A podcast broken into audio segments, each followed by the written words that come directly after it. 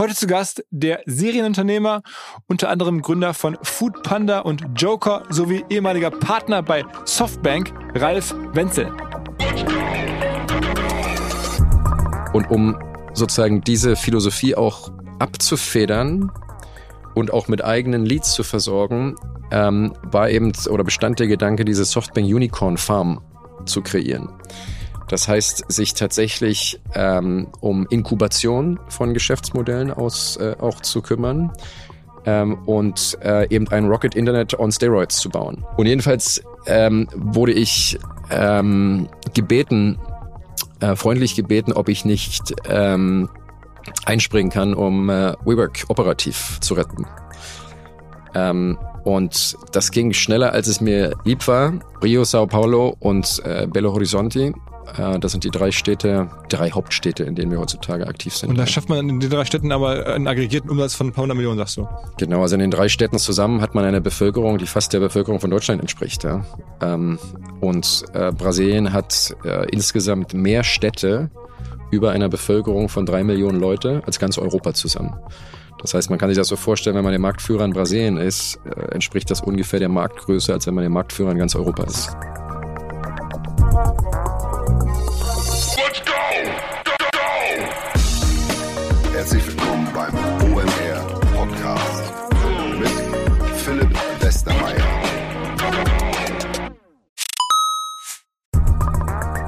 Ihr werdet euch wahrscheinlich fragen, warum unser Partner SalesViewer hier so oft im Podcast wirbt. Aber das ist relativ einfach zu erklären, denn wenn wir hier mittels Podcast Reichweite für SalesViewer erzeugen, dann besuchen natürlich auch hunderte von Menschen die Website von SalesViewer und SalesViewer kann dann mit dem eigenen Tool die Website-Besucher oder deren Firmen vor allen Dingen mit Klarnamen entschlüsseln. Also Podcast-Werbung führt zwangsläufig zu immer mehr Website-Besuchern und Website-Besucher lassen sich in Firmen Klarnamen von SalesViewer entschlüsseln und zu neuen B2B-Kunden machen. Und natürlich auch wir bei OMR sind sehr zufrieden mit SalesViewer nicht nur als Kunde, sondern auch als Partner. Wir setzen deren Tool ebenfalls ein zur eigenen B2B-Lead-Generierung und entschlüsseln damit die Website-Besucher von OMR, OMR Reviews oder anderen Tochterfirmen. Man sieht einfach, wer eure Webseiten besucht hat und wofür sich potenzielle Kunden interessiert haben. Neben uns, also OMR, sitzen aber auch noch deutlich größere Firmen wie Stepstone, Avato Systems, Sport5, Talon One oder die Vodafone-Tochter Grand Centrix bereits auf SalesViewer und generieren damit täglich neue B2B-Leads. SalesViewer ist bekanntlich auf unserem hauseigenen Software-Bewertungsportal OMR Reviews das bestbewertete Tool in gleich drei Kategorien und kann jederzeit kostenlos getestet werden. Wer also sehen möchte, wer auf der eigenen Website drauf war und diese Person dann am besten zu Kunden verwandeln möchte, der kann das alles kostenlos ausprobieren. salesviewer.com slash OMR. Zurück zum Podcast. Heute einer der sicherlich ungewöhnlichsten Lebensläufe, die es überhaupt in der Digitalwirtschaft wahrscheinlich sogar global nur geben kann. Der Ralf ist in der DDR damals aufgewachsen, hat sogar noch nach der Wende in Kuba im Sozialismus sozusagen studiert, ganz bewusst und ist hinterher nach vielen, vielen Irrungen und Wirrungen als Techniker, nachher als Unternehmer Partner geworden, wahrscheinlich bei dem kapitalistischsten Unternehmen, was es überhaupt auf der Welt nur geben kann, nämlich die Firma Softbank aus Japan, die so riesige Multimilliarden, hunderte von Milliarden Fonds aufsetzen in Startups investieren, WeWork mit groß gemacht haben. Er war sogar Chef von WeWork interimsweise, nachdem der Adam Newman da rausgeflogen ist. Da gibt's ja auch Dokus drüber. Auch da war der Ralf Wenzel also im Kapitalismus ganz nah dran, ist aber groß geworden im Umfeld von Rocket Internet, hat unter anderem damals Foodpanda mit aufgebaut und dann verschmolzen mit Delivery Hero. Also auch da war er mit dabei. Und heute, seit einiger Zeit, ist er der Mann hinter Joker. Das ist ein Modell ähnlich wie Gorillas nur fokussiert auf Emerging Markets.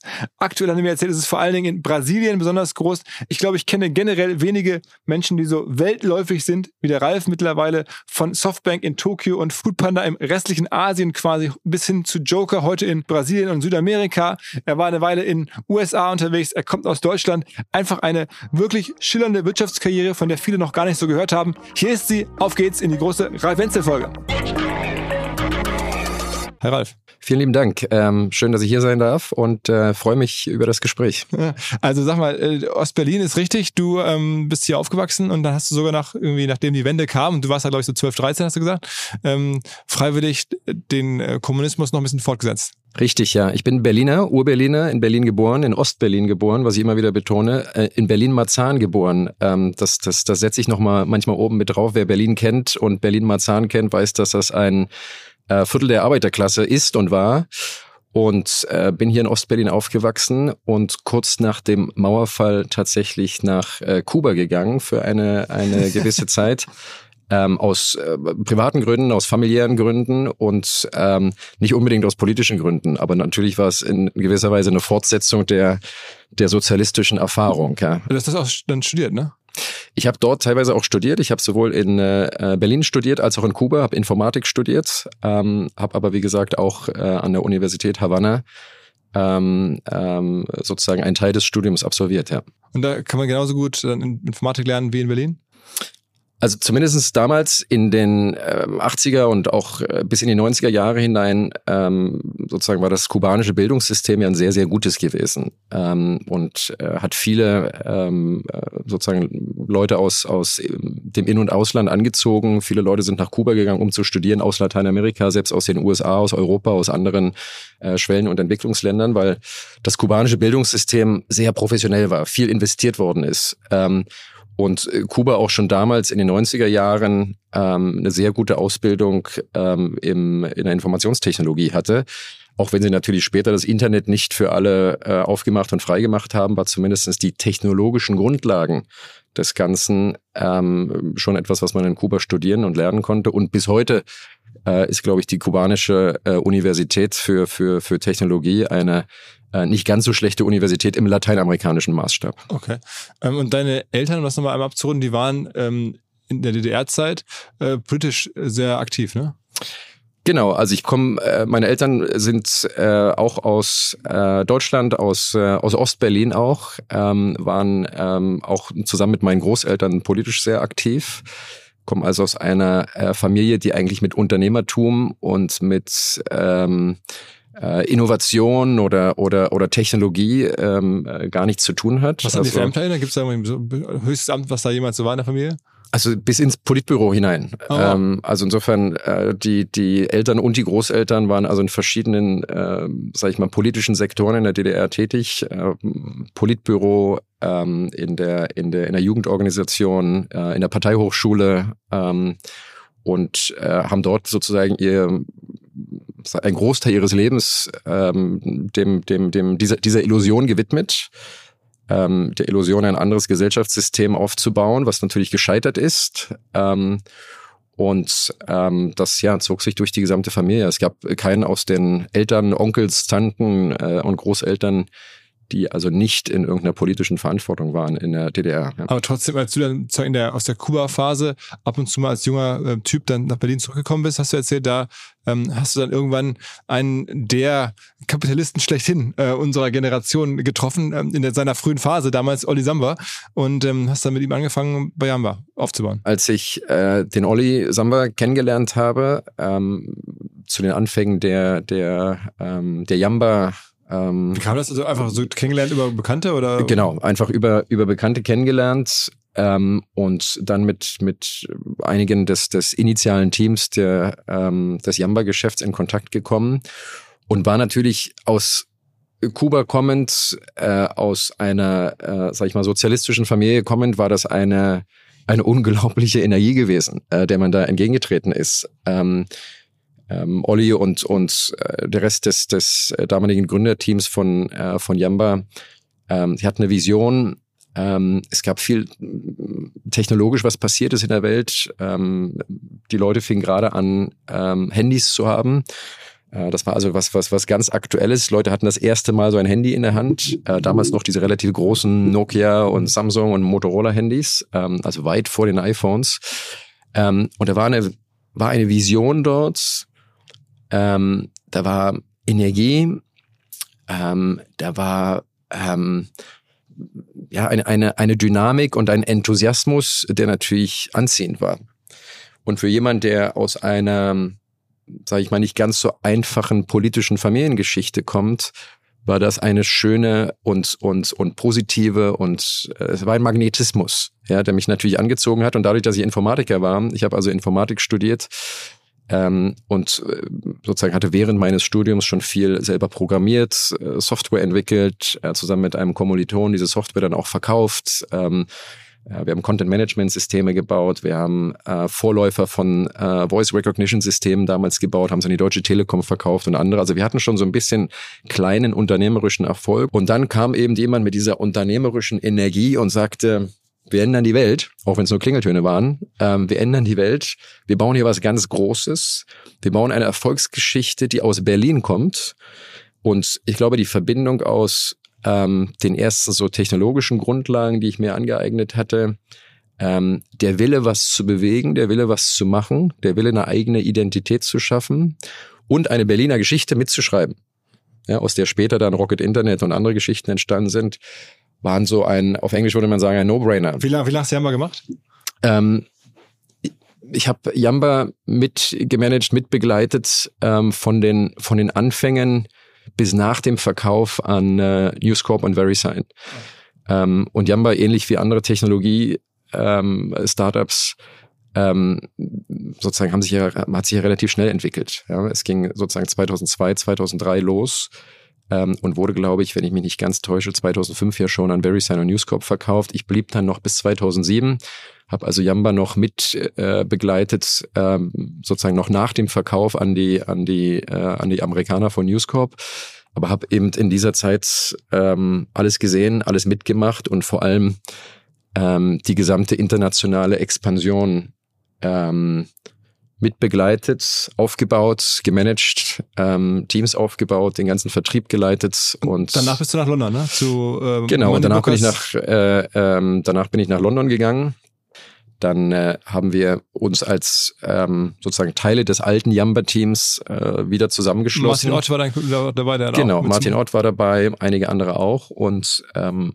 haben sozusagen die Gelegenheit wahrgenommen, äh, in ein bereits existierendes Startup, was schon gegründet worden war, Moneybookers, äh, mit einzusteigen ähm, und dieses Startup eben äh, auch hier global zu skalieren als eine der führenden Online-Payment-Plattformen. Das ist sehr erfolgreich gelaufen, ne? Und es ist sehr erfolgreich gelaufen, genau. Es startete damals in London, weil äh, die äh, äh, Regierung in, in Großbritannien die erste war, die eine sogenannte E-Money-Lizenz ausgegeben hat. Deutlich vor der BaFin und vielen anderen europäischen Ländern war eben äh, Großbritannien das erste Land, was ähm, elektronischen Geldtransfer reguliert hat, eine offizielle Lizenz ausgegeben hat. Und wir waren damals die erste Firma, äh, mit Moneybookers, die diese E-Money-Lizenz bekommen hat und konnten damit eben das Äquivalent eines PayPals für Europa und den Rest der Welt aufbauen. Was ist eigentlich daraus, heute daraus geworden? Das wurde irgendwann auch verkauft, ne? Ist nach wie vor eine sehr erfolgreiche und sehr profitable Firma. Heißt heutzutage PaySafe, ist ähm, eine, eine, ein Konglomerat, eine Gruppe an verschiedenen äh, Payment-Unternehmen, die sozusagen zusammengeschlossen worden sind. Und Moneybookers, was später in äh, Skrill äh, umgebrandet worden ist, ist Teil dieser Gruppe, zusammen mit PaySafe Card und Neteller und verschiedenen anderen äh, Payment-Anbietern. Aber irgendwann bist du auch wieder raus und hast den nächsten Schritt gemacht. Rocket Internet hatte damals äh, die Idee und auch schon die ersten Schritte gemacht hin zu der Entwicklung einer ähm, großen Food Delivery Plattform, die sich fokussiert auf Emerging Markets. Äh, es gab damals die Food Delivery Modelle schon in Ländern wie Großbritannien, in, äh, in Deutschland, in den USA, äh, unter den Namen Just Eat, Grubhub ähm, und Pizza.de war damals auch. Äh, richtig, Pizza.de gab es schon. Äh, ich glaube, Lieferheld war in den Anfängen gewesen. Und insofern habe ich mich dann ähm, Zusammen mit ähm, äh, Rocket Internet ähm, haben wir uns, äh, habe ich mich um den Aufbau von Foodpanda äh, gekümmert, war also der, der, der Gründer und CEO von, äh, von, von Foodpanda. Ähm, und wir haben das Geschäftsmodell initial in Südostasien äh, aufgebaut und skaliert in mehreren Ländern. Welche, von, welche waren die größten Städte für euch? Es waren Städte wie Singapur, Hongkong, Taipei in Taiwan, Jakarta in Indonesien, ähm, Kuala Lumpur in Malaysia. Und warst du auch überall mit on the ground? Und ich war überall auch mit on the ground gewesen. Also es ging wirklich in Südostasien los, in glaube ich sieben, acht oder neun Ländern. Ähm, und sind damals dann ähm, Richtung Westen von dort aus gesehen expandiert, äh, sind also in den Mittleren Osten gegangen, haben das Geschäftsmodell. Mal, äh, so zwischenzeitlich? Ähm, was die Mitarbeiter angeht. Ja, zum Beispiel? Also wir waren relativ schnell, äh, waren wir mehrere tausend Mitarbeiter gewesen. Ja. Aber diese, ich meine, die ganzen Orte sind ja auch sehr unterschiedlich. Die Orte hört. sind sehr unterschiedlich, was wir gemacht haben. Und natürlich gingen wir auch durch viele Iterationen, wie, wie, ähm, wie auch in, in, in früheren Jahren und mit anderen Geschäften auch, dass wir natürlich viel ausprobiert haben. Bestimmte Länder oder Städte haben besser funktioniert als andere. Damals war die Strategie, ähm, möglichst schnell in möglichst viele Länder und Städte zu expandieren. Ähm, dann zu bewerten, wo das Geschäftsmodell funktioniert und auf der Basis eben eine Justierung vorzunehmen Und und, zu war's gut? Südostasien war, war ähm, und läuft bis heute noch sehr gut, ist äh, inzwischen ja Teil von Delivery Hero. Aber du hast ja irgendwie Ähm, mal gesagt, der Mittlere Osten funktioniert sehr gut, aber wir haben natürlich auch viele Standorte zugemacht. Indien war ein schwieriger Markt, äh, Russland war ein schwieriger Markt aus vielen anderen Gründen. Ne? Da gibt es gar keine Postleitzahlen, keine Straßennamen. Richtig. Es war ja. alles sehr, sehr schwierig, dann sich dazu. Und es musste natürlich noch viel äh, selber entwickelt werden, weil, äh, sag ich mal, Google Maps funktionierte damals noch nicht so, wie es heute funktioniert. Ähm, äh, technologische Logistiklösungen für die letzte Meile waren noch nicht so zur Verfügung, wie sie heute zur Verfügung stehen über, über, über Drittparteien. Das heißt, wir mussten tatsächlich uns viel selber ausdenken, weil damals der Markt noch sehr unterentwickelt war. Und insofern gab es ähm, viele, viele interessante Überraschungen, ja, dass man ähm, gerade in dieser ähm, in diesem Modus, dass man möglichst schnell expandiert, möglichst schnell ähm, Tausende, Zehntausende von Restaurants auf die Plattform bringen muss. Wie viel, wie viel Kapital Ähm, hast du damals in die Firma, äh, für die Firma Grace? Also wie viel ist da reingeflossen in das Unternehmen? Also da sind damals schon ähm, äh, mehrere hundert Millionen ähm, an, an, an Funding äh, in die Firma gegangen. Wir waren zwischenzeitlich in über 40 Ländern aktiv gewesen. Äh, Mit mehreren von, tausend Leuten dann damals, mit logischerweise. mehreren tausend Leuten. Wir hatten ähm, die Zentrale dann äh, später wieder nach Berlin verlagert. Ursprünglich war die Zentrale in, in, in Singapur gewesen, äh, weil das Geschäft ursprünglich nur auf Südostasien äh, konzipiert war äh, oder angedacht war und wir sind später eben in den Rest der Welt. Wir sind, wie gesagt, Mittleren Osten, Osteuropa, Russland, äh, Afrika. Ähm, wir waren in sieben Ländern in Afrika Aber auch unterwegs unterschiedliche gewesen. Marken oder immer mit Foodpanda?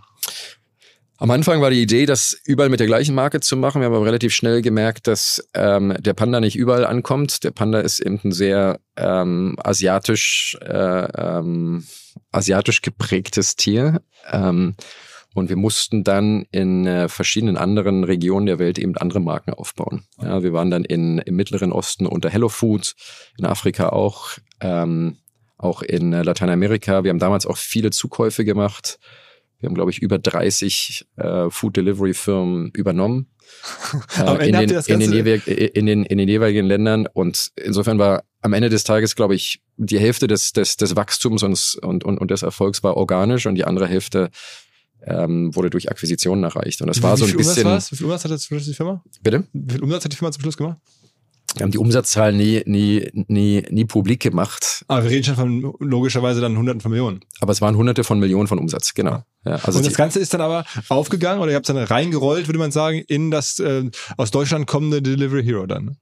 Richtig, also es war so, es hat, es hatte dann 2014, 2015 ähm, eine Intensität erreicht, die man wahrscheinlich dann, ähm, weiß ich nicht, in 2020 oder 21 dann nochmal gesehen hat. Ähm, eigenartigerweise so alle sieben bis acht Jahre wiederholen sich äh, sowohl die, die ökonomischen Peaks in dieser Startup-Branche als auch dann die, die Marktkorrekturen.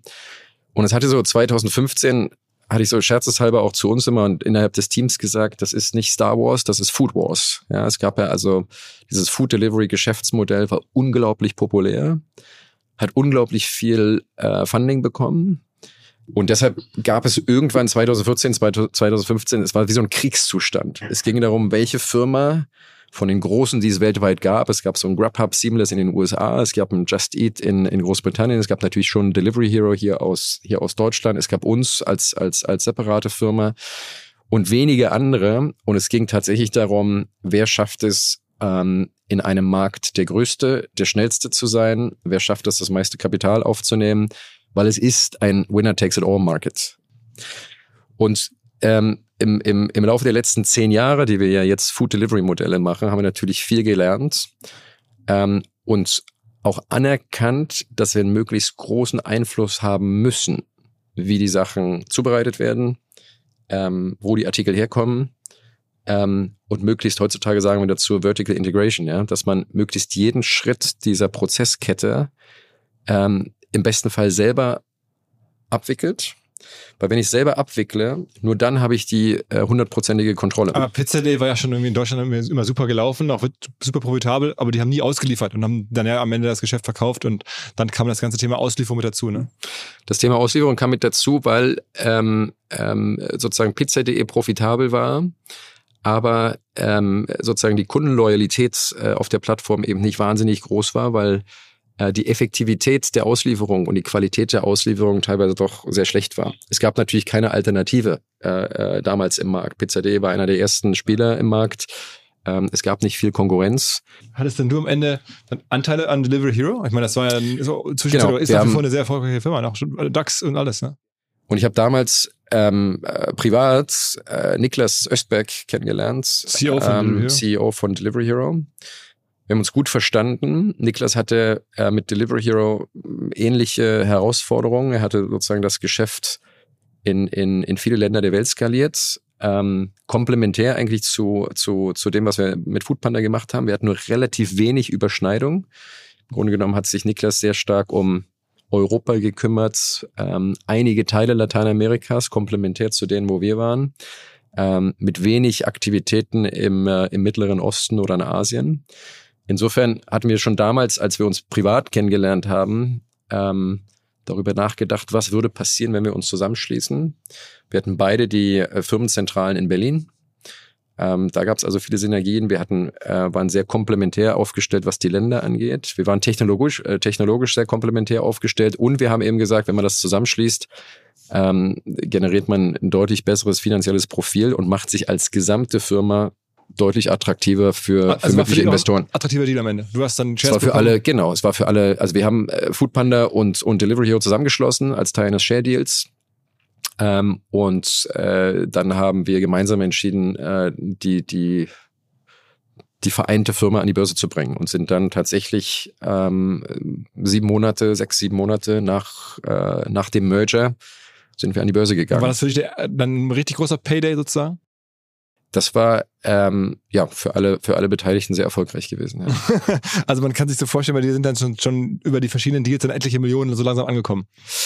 Es ähm, ja, es sind über die verschiedenen Deals waren wir zum Glück ähm, äh, immer sehr erfolgreich gewesen und Delivery Hero war äh, sozusagen das bis dato dann erfolgreichste, der erfolgreichste Exit gewesen. Ja. Und dann bist du da aber mal raus und bist dann weiter und jetzt fängt die Reise an, wirklich kurios zu werden, also zu den verrücktesten ähm, äh, sozusagen Investoren oder, oder, oder Gründern oder Unternehmern, wie man das auch immer da sagen möchte, gekommen. Also du warst schon bei Oli Samba und bist dann aber weiter und bist in diese WeWork-Welt eingetreten, habe ich gelesen. Genau, vor WeWork gab es die Softbank-Welt. Also wir haben äh, 2017 Delivery Hero an die Börse gebracht. Ähm, ich bin dann noch äh, zusammen, äh, sozusagen Delivery Hero zusammen mit äh, Niklas äh, Östberg und dem Rest des Management-Teams weitergeleitet, weitergeführt ähm, und bin bis 2019 tatsächlich dann äh, bei Delivery Hero geblieben. Und Delivery Hero ist nach wie vor eine äh, erfolgreiche Firma. Ähm, und ähm, ich bin nach wie vor auch äh, Aktionär von Delivery Hero okay. und, und, und froher Aktionär, trotz der Entwicklung des Börsenkurses, weil ich davon überzeugt bin, dass dieses Geschäftsmodell nachhaltig ist und wird ähm, und so viel Kundenstickiness eben generiert äh, wie, wie wenig andere Geschäftsmodelle.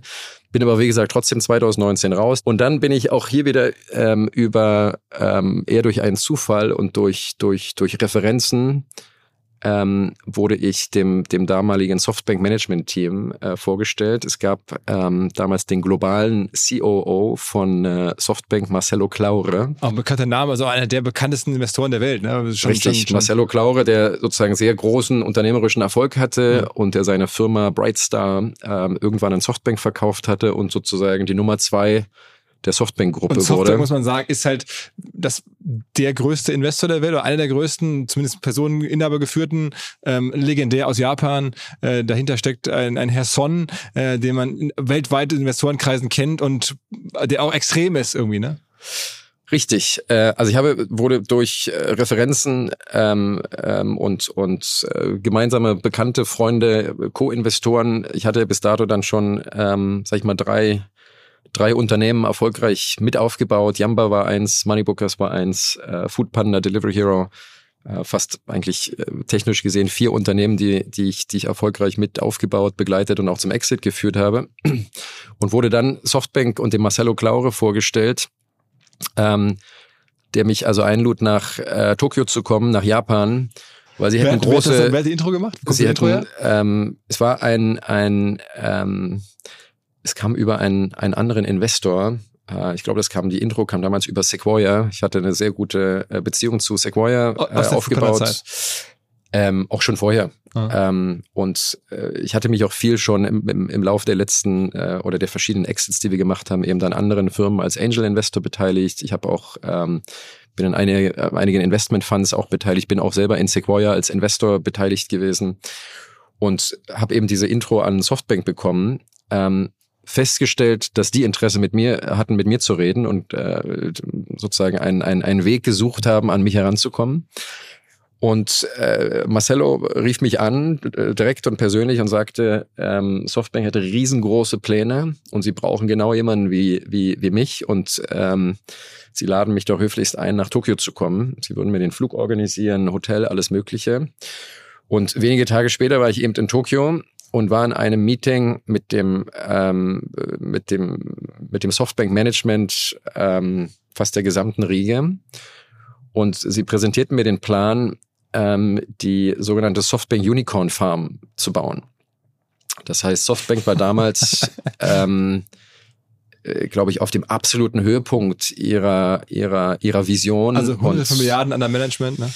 Richtig, also der Softbank Vision Fund war gerade aufgebaut. Ähm, das war dann damals der bis dato größte Investment Fund für Technologiethemen. 100 Der- Milliarden in Die ihr einem. Geld ja auch mit, mit im, im Telco-Bereich verdient und auch mit Alibaba, glaube ich, verdient. Richtig, Ne? ja. Also sie hatten relativ viel Geld verdient über den Telco-Bereich, über äh, die Beteiligung und dann später den Börsengang von Alibaba und viele andere Sachen. Ja, ja.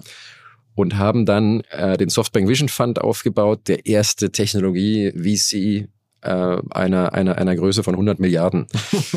Und hatten sagen, also, sind so 50 hatten also 100 Millionen. Welt, weltdominierende ähm, äh, Ideen und Ansprüche. Ähm, und eine davon war es gewesen, die sogenannte Softbank Unicorn Farm zu bauen. Das heißt, der Gedanke war gewesen, dass der Softbank Vision Fund oder Softbank generell als Gruppe ähm, sich mehr als andere Investmentfirmen das äh, äh, abgebildet hätten, äh, sich an Technologiefirmen beteiligt und sich so an Technologiefirmen beteiligt, dass diese Firmen möglichst marktdominierend werden. Ja, und Softbank hat ja damals in Firmen wie Uber investiert, WeWork, da kommen wir gleich noch dazu, zu der WeWork-Geschichte und viele andere Unternehmen. Und hatte eigentlich die Philosophie, dass wenn man die Firmen überkapitalisiert, wenn man also überproportional in diese Firmen investiert, können die Firmen nicht mehr scheitern und werden sie automatisch größer als jede andere.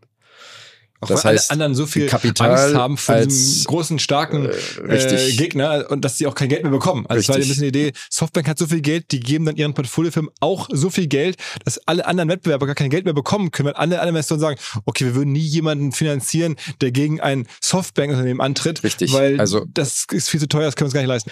Und wenn ich so viel Kapital habe, dann kann ich mir jede, jede, jedes Team der Welt leisten, ich kann mir jede Marketingkampagne der Welt leisten und ich werde automatisch zum Marktführer. Und Und das hat ja in vielen, in vielen äh, Sachen auch, äh, in, in vielen Bereichen tatsächlich funktioniert. Also das war eine Philosophie und die andere Philosophie war gewesen, dass man sagt, Softbank hat sich ja oder deren Investmentphilosophie war gewesen, in Growth Stage Firmen zu investieren, also in Firmen, die schon ein Produkt hatten, die schon eine gewisse Skalierung hatten. Ähm, und um sozusagen diese Philosophie auch abzufedern und auch mit eigenen Leads zu versorgen, ähm, war eben oder bestand der Gedanke, diese Softbank Unicorn Farm zu kreieren. Das heißt, sich tatsächlich ähm, um Inkubation von Geschäftsmodellen aus äh, auch zu kümmern ähm, und äh, eben ein Rocket Internet on Steroids zu bauen. Und als ich damals Steroids, ja? Also, und als ich damals äh, eben das erste Mal in Tokio war und bei Softbank äh, vorstellig wurde, wurde es tatsächlich auch so als Referenz genommen. Äh, wir wollen ein Rocket Internet auf Steroids bauen. Wir wollen eine, äh, eine Startup-Schmiede, eine Unicorn-Farm bauen, die deutlich größer, deutlich erfolgreicher ähm, als, als, als Rocket Internet wird. Und wir eben als Softbank in der Lage sind, die mit deutlich mehr Kapital auch auszustatten, ähm, um sozusagen die Geschäftsmodelle, die derzeit noch nicht vertreten sind oder die es in bestimmten Ländern nicht gibt, ähnlich wie damals der Rocket Internet Ansatz, ähm, um die eben selber äh, aufzubauen. Und äh, dafür haben sie einen CEO gesucht. Sie haben also einen CEO dieser Softbank Unicorn Farm gesucht. Und das war sozusagen mein Einstiegspunkt für, für, äh, für Softbank. Die Vision war so groß ähm, und das Kapital, das natürlich dahinter steckte, ähm, so wahnsinnig viel. Und äh, tatsächlich waren äh, die Softbank-Leute rund um Marcelo Claure und Masterson und andere auch in ihrer Art unfassbar charmant und überzeugend gewesen in dem, was sie tun. Und natürlich, Also, wenn das Kapital da ist. Ich stelle mir vor, so ein bisschen so wie irgendwie Messi jetzt bei Miami. Man hat dir gesagt, okay, komm, hier ist ein riesen äh, Und äh, Kiste Geld, jetzt mach das mal bitte. Und äh, so ungefähr war es gewesen. Und ich habe äh, lange nachgedacht, äh, ob ich das machen soll oder oder nicht, ähm, weil äh, aus Delivery Hero äh, herauskommt dann 2019, dass ich Delivery Hero verlassen habe, hatte ich halt 17 Jahre lang äh, Startups gebaut und nach 17 Jahre lang äh, 17 Jahre lang durch die Welt reisen, Startups bauen in allen möglichen Ländern der Welt leben ähm, und äh, Delivery Rider einstellen, äh, Verträge machen, äh, Finanzierung machen, Geld raisen, Exits Wie und so weiter und hoch und runter. gesamten Leben wohl geraced? Was würdest du schätzen? Wahrscheinlich, wenn ich bitte? Deutlich über eine Milliarde wahrscheinlich. Ne? Ja, deutlich über eine Milliarde. Ja.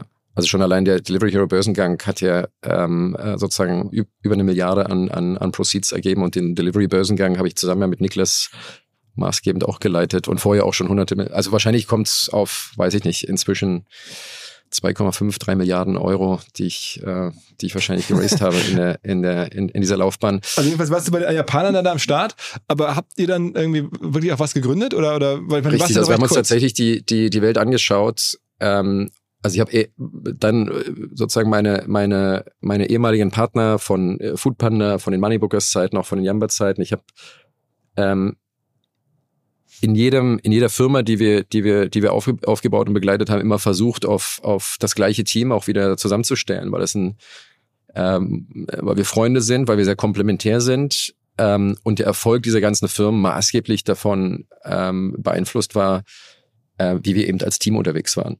Ähm, und, und äh, Team als Erfolgskriterium, ein möglichst breites Team, ein möglichst komplementäres Team, ein sich widersprechendes Team, das aber freundschaftlich miteinander äh, äh, verbunden ist, das war ein großer Erfolgsfaktor. Das heißt, ich hatte ein kleines Team bei Yamba, das wurde immer größer. Ich habe die Kerne, den Kern dieses Teams mit zu Moneybookers genommen, habe den Kern dieses Teams mit zu Foodpanda genommen und habe dann ähm, äh, sozusagen den Kern dieses Teams auch wieder mit äh, zu Softbank genommen. Und hast du in Tokio gelebt?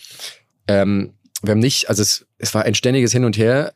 Ähm, wir waren in, oder ich war in Tokio, ich war in Miami, ich war in New York, also die, die Zentrale dieser Unicorn Farm ähm, hat sich mehrmals, hat sich mehrmals verschoben.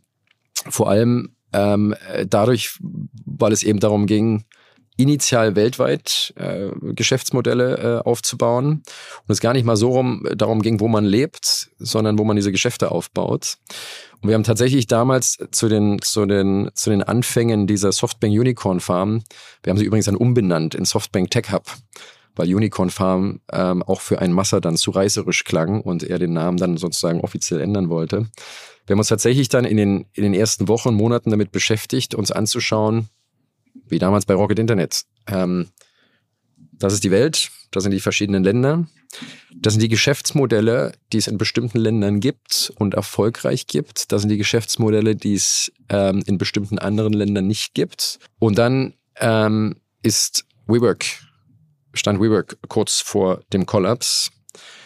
Ähm, und ähm, es gab damals eine, ein Zusammentreffen aller Softbank Portfolio CEOs mit dem Softbank Management ähm, in äh, Los Angeles 2019. Im, Wo auch der WeWork CEO dabei war? richtig. Der, ähm, dieser berühmte Adam Newman, der schon im Richtig. Film Es vorkommt. war und so. im äh, September 2000, September 2019. Ähm, ich war in, in, in vollem Gange bei, bei, bei Softbank. Ähm, Massa hat persönlich äh, nur die Portfolio-CEOs von allen Firmen, wo sie bisher investiert hatten, und, in und das Softbank-Management eingeladen zu aber bei einem WeWork hatte er sehr, sehr, sehr viel investiert, muss man sagen. Richtig, zu einem Summit 20, und- 30 Milliarden, sowas ging da rein, ne? Und während dieses Events, äh, wo eigentlich den Erfolg von Softbank und dem Vision Fund und äh, sozusagen ähm, die, die, die globale Skalierung und die globale Dominanz äh, feiern und zelebrieren wollte und eigentlich die nächste Phase der Softbank-Entwicklung einleiten wollte, während dieses Events faktisch parallel ist, ähm, hat sich diese WeWork-Situation ähm, eben anders dargestellt, als sie eigentlich ähm, angedacht war. Ähm, und es wurde klar während dieses Events, ohne jetzt in die, in die sehr vertraulichen Details zu gehen, ähm, dass WeWork kurz vor dem Kollaps steht, dass ähm, WeWork kurz vor dem Bankrott steht, vor dem Kollaps steht und so viele Milliarden an Verbindlichkeiten äh, äh, aggregiert hatte, ähm, und der größte Commercial Real Estate Tenant, also der größte kommerzielle Mieter von, äh, von Gebäuden in der, in der westlichen Welt war, dass also ein Kollaps von WeWork nicht nur Softbank in sehr große Probleme gebracht hätte, ähm, viele andere große Investoren in große Probleme gebracht hätte, sondern auch die gesamte Real Estate-Welt, die gesamte Immobilienwelt in große Probleme gebracht hätte. Weil, wie gesagt, WeWork war der größte kommerzielle Mieter der westlichen Welt. Weil WeWork hat ja niemals Gebäude gekauft, sondern WeWork hat immer Gebäude angemietet. Über 10, 20, 30 Jahre. Zu teilweise horrenden Mieten, die sie sich natürlich äh, auf Basis des sehr großzügigen Fundings leisten konnten. Ähm, wenn ich aber eine 10, 20, 30 Jahre hohe Mietverpflichtung habe und jeden Tag faktisch neue äh, äh, Mietverträge eingehe, in der ganzen Welt, in der ganzen Welt, ähm, dann aggregiert sich das jetzt zu großen Liabilities, die ich auf dem Balance Sheet habe. Und wenn diese Liabilities eben nicht durch äh, entsprechende Finanzierung äh, abgesichert werden können, dann habe ich eine Insolvenzsituation. Ähm, und äh, WeWork hatte ohnehin äh, nicht nur was die, was die, was die Mieten anging, sondern auch darüber hinaus ähm, viel zu großzügig und viel zu verschwenderisch. Gibt äh, Dokumentationen darüber? Äh, gibt, viele, gibt viele Dokumentationen dazu. Und jedenfalls ähm, wurde ich ähm, gebeten, äh, freundlich gebeten, ob ich nicht ähm, einspringen kann, um äh, WeWork operativ zu retten. Ähm, und das ging schneller, als es mir lieb war. ähm, und äh, ähm, sozusagen, ich wurde dann gebeten, nach New York zu fliegen, äh, zur Firmenzentrale von WeWork. Äh, Softbank hatte also, war gerade dabei, ähm, den Kauf von WeWork abzuschließen, weil die einzige Möglichkeit, WeWork zu retten, das Ganze kaufen. den Immobilienmarkt zu retten, sich selber zu retten, Softbank zu retten, die anderen Investoren zu retten, die einzige Möglichkeit war, eben WeWork auf das Softbank Balance Sheet zu nehmen und WeWork zu kaufen, zu konsolidieren. Ähm, alles andere hätte wirklich in einer absoluten Katastrophe geendet. Ähm, und äh, Softbank hat äh, dann den, den Kauf von WeWork äh, verhandelt ähm, trotzdem gab es aber WeWork mit den Liabilities, mit Zehntausenden von Leuten, mit einer, einer, einer Firma, die in den Monaten, wo dieser Kollaps äh, fast generiert worden ist, 300 Millionen an Verlust pro Monat gemacht hat. es musste also trotzdem jemanden geben, auch wenn es auf der Softbank Balance Sheet war, der diese Firma umstrukturiert und rettet. Ähm, und ich wurde also freundlich gebeten, ob ich dabei nicht helfen kann. Das war das ursprüngliche, die ursprüngliche Idee, einfach nur zu helfen. Bin nach New York geflogen und am nächsten Tag gab es ein All-Hands-Meeting, was auch live bei CNBC und überall übertragen worden ist. Also der Pressedruck war auch relativ groß. Und ich wurde auf die Bühne gebeten im Rahmen dieses All-Hands-Meetings. Man hat mir noch ein T-Shirt gegeben, Do What You Love. Ja, dieses, das, das, das WeWork-Motto. Ähm, und ich wurde sozusagen als äh, der Deutsche präsentiert, der WeWork retten wird. Der okay. also die gesamte operative ja. Verantwortung übernehmen wird. Und damals wurde der, wurde das gesamte WeWork-Management äh, im Rahmen dieses, dieses Kaufprozesses äh, entlassen. Es gab also kein CMO, es gab kein COO, es gab kein CTO, es gab, gab, gab, gab kein CPO, also es gab kein C-Level-Management. Und ich war sozusagen der Interim C für alles. Für alles. äh, und ich kann mich damals noch an die Schlagzeile hier im Deutschen Handelsblatt erinnern. Auf einer Seite, ich weiß gar nicht, es war relativ in den relativ ersten Seiten, der Deutsche, der WeWork retten wird. Wird. So, also der Druck war riesig groß und ich habe dann die nächsten Monate tatsächlich Tag und Nacht damit äh, ähm, war Tag und Nacht damit beschäftigt, ähm, WeWork zu transformieren, zu restrukturieren, habe dort auch wieder Teile meines äh, Teams sozusagen äh, ähm, äh, reingebracht, die die äh, die großen Anteil daran hatten, dass wir dass wir die Sache ähm, äh, umstrukturieren, ähm, retten und in in etwas gesündere Bahnen äh, bringen konnten. Und es war aber natürlich auch klar, auch wenn wir die Option gehabt hätten, wir hätten die Option gehabt oder ich hätte die Option gehabt, WeWork ähm, auch langfristig zu leiten ähm, als, als, als möglicher CEO der Firma. Ähm, aber auch das war nicht etwas, was ich mir langfristig vorstellen konnte. Ja, ich habe, ähm, ich fand es eine eine eine unglaublich interessante, mh, hm, aber auch unglaublich ermüdende, äh, stressige, oftmals frustrierende Erfahrung, diesen Laden umzudrehen. Ähm, was wir, wie gesagt, in, in, in, in bestimmten Aspekten ja auch geschafft haben. Ähm, aber es war eine, eine, eine, eine, eine, eine einzigartige Erfahrung gewesen, die ich auf der einen Seite nicht missen möchte, auf der anderen Seite aber nicht nochmal haben möchte. Wie hast du denn Weil es hat natürlich viel, viel, ähm, sozusagen, wir waren vorher immer in diesem Modus, Firmen zu bauen, zu skalieren. Wir haben es geschafft, Geld äh, aufzunehmen. Äh, wir haben es geschafft, die Firmen zu verkaufen, ob das Foodpanda, ob das Moneybookers, ob das Delivery Hero, der Börsengang war oder Yamba damals. Und dieses Mal hast du das ganze, das ganze Dunkle und, und, und fast schon das Böse kennengelernt, was diese Welt, was diese Tech-VC-Welt eigentlich generieren kann. Weil es so viele Sachen innerhalb der WeWork-Firma gab äh, und die Dokumentationen sprechen ja auch davon, ähm, die Realität war sicherlich noch mal bunter als das, was in den Dokumentationen dargestellt wird. Viel an das Tageslicht gebracht worden ist oder mit dem man in Kontakt gebracht hat, äh, in, in, Kontakt gebracht wurde, was wirklich falsch, schlecht, auch einfach menschlich böse teilweise war. Ein Beispiel?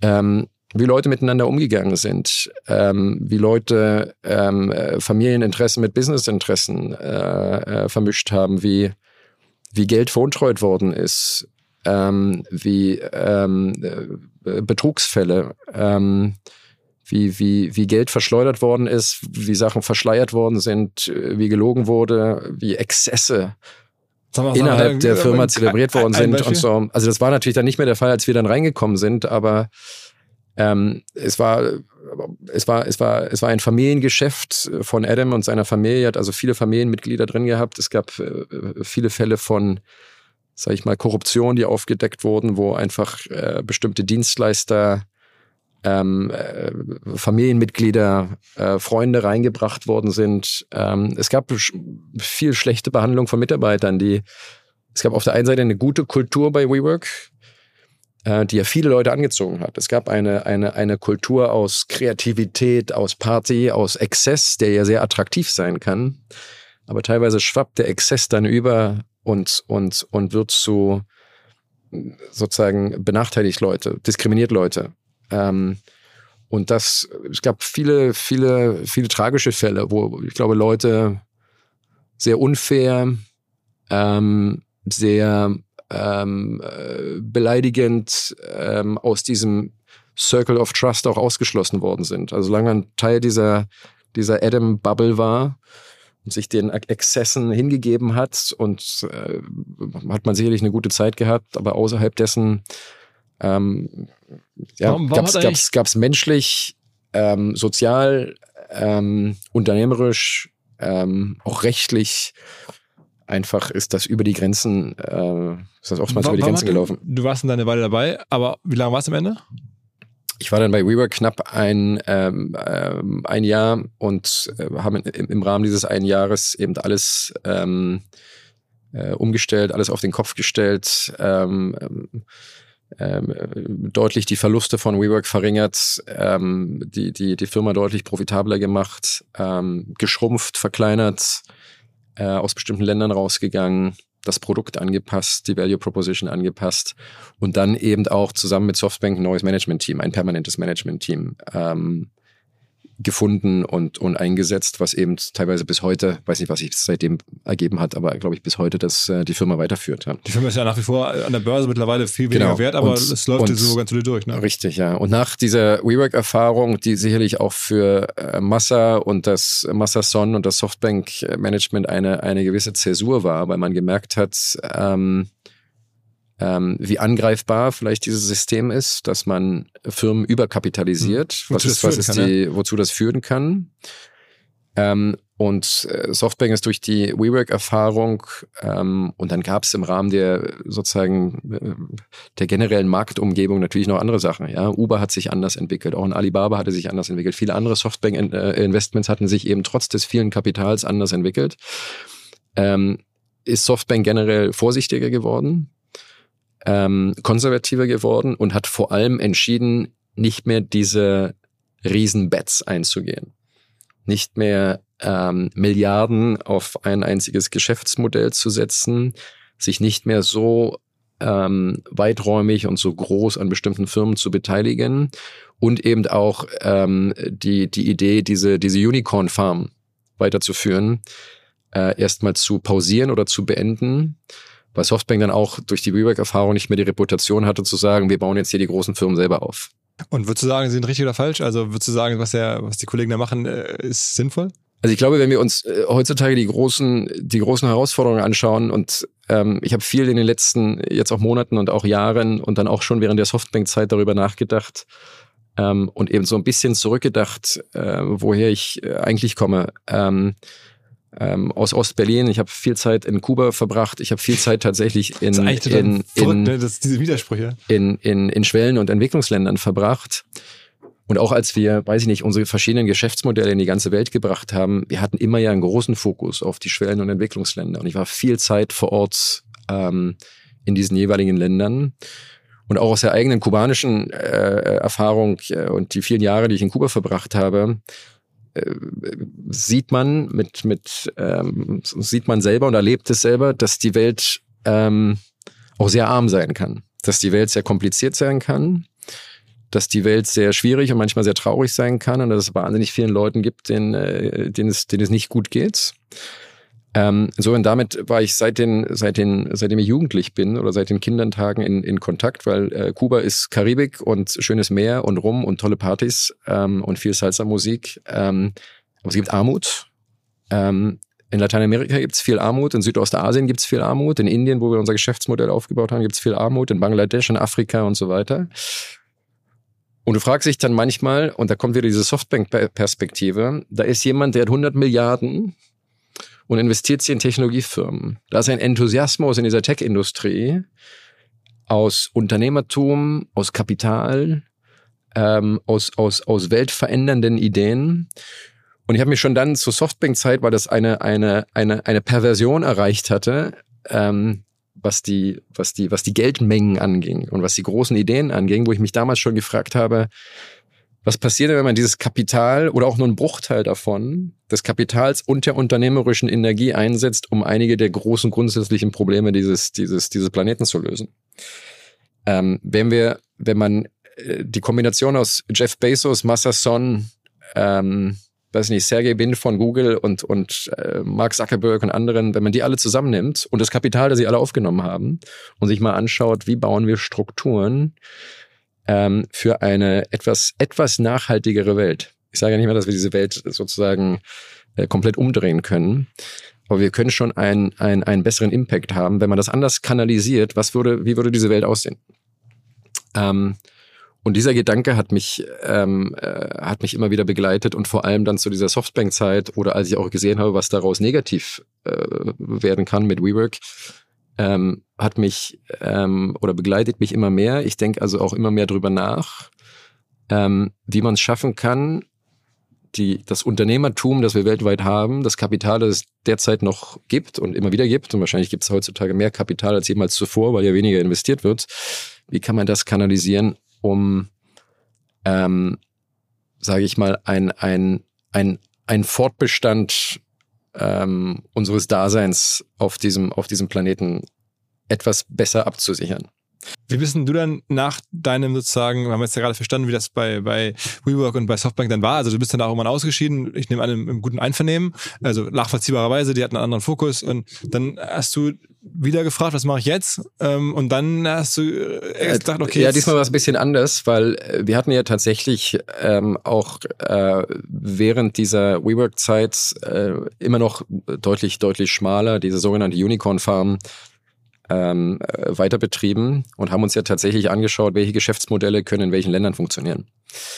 Ähm, und insofern Joker, die Firma, die wir heutzutage ähm, äh, leiten und nach wie vor aufbauen und äh, durch, durch, durch dick und dünn gebracht haben, ähm, war ein Resultat der Softbank Unicorn Farm. Das heißt, Joker war ein Geschäftsmodell, was damals ähm, ähm, in den Soft äh, Softbank-Zeiten äh, entwickelt worden war, damals schon mit dem Fokus auf Lateinamerika. Aber hat wir- damals Getir gesehen, also das türkische Original, und gesagt, Mensch, das ist krass, was die da machen?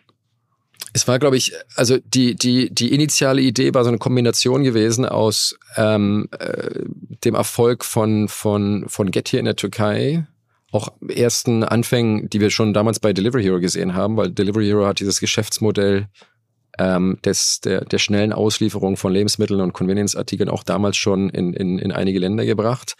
Also es war auf, auf der einen Seite sozusagen zu sehen, wie ein vertikal integriertes, schnelles Delivery-Modell ähm, Erfolg haben kann und nochmal ganz andere Customer Lifetime Values generieren kann, gepaart mit dem Verständnis von Lateinamerika, weil in Lateinamerika die, die, die Supermarktdichte ähm, und die Penetration von Supermärkten ähm, äh, sehr gering ist. Es ist nicht hier wie in, äh, sag ich mal, Berlin, in London, in New York, wo ich äh, in 15, 10, 15 Minuten äh, Laufentfernung den nächsten Supermarkt finde. In Städten wie Sao Paulo muss ich eine Stunde laufen, bis ich zum nächsten Supermarkt komme. Das Laufen zum Supermarkt ist auch keine tolle Erfahrung. Ich habe manchmal gar keine Bürgersteige. Ähm, es ist warm, es ist wahnsinnig viel Verkehr. Das heißt, der Aufwand in einer Stadt wie Sao Paulo, ähm, deinen deinen wöchentlichen Einkauf zu machen, ist bei weitem höher, als wenn ich einen Einkauf in Deutschland oder in Großbritannien oder in den USA mache. Wie gesagt, die Supermarktdichte ist eine ganz andere. Es gibt wenig andere Online-Optionen, um mir das geliefert zu bekommen.